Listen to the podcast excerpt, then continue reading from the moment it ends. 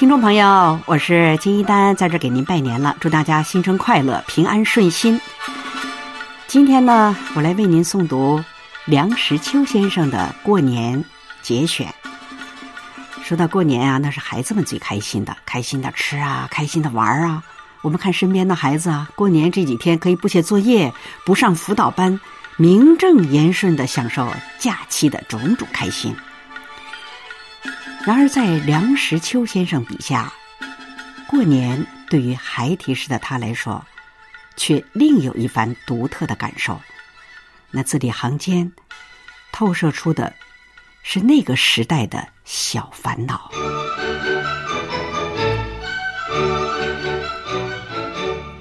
我小时候并不特别喜欢过年，除夕要守岁，不过十二点不能睡觉。这对于一个习于早睡的孩子是一种煎熬。前庭后院挂满了灯笼，又是宫灯又是纱灯，烛光辉煌。地上铺了芝麻尖儿，踩上去咯咯吱吱响。这一切当然有趣，可是寒风凛冽，吹得小脸通红，也就很不舒服。炕桌上。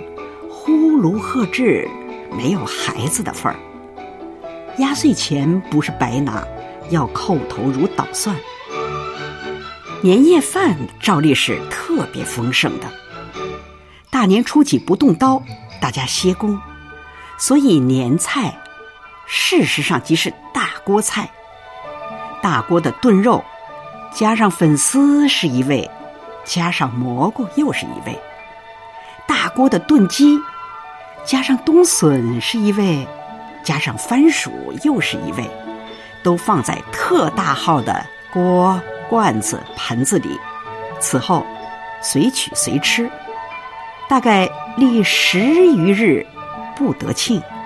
事实上啊，是天天打扫剩菜，满缸的馒头，满缸的腌白菜，满缸的咸疙瘩。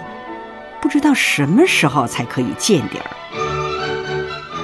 芥末墩儿、素面筋、十香菜比较的受欢迎。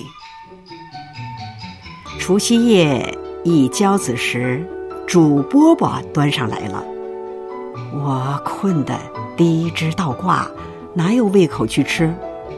胡乱吃两个，倒头便睡，不知东方之既白。初一特别起得早，梳小辫儿，换新衣裳，大棉袄加上一件新蓝布罩袍，黑马褂，灰鼠绒绿鼻脸儿的靴子，见人就得请安，口说欣喜。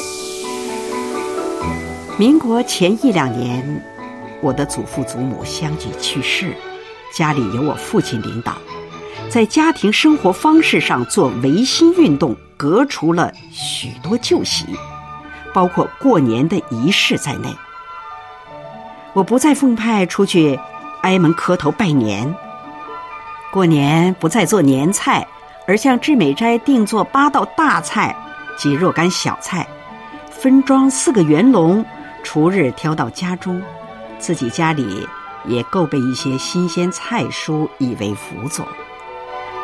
一连若干天顿顿吃煮饽饽的怪事，也不再在我家出现。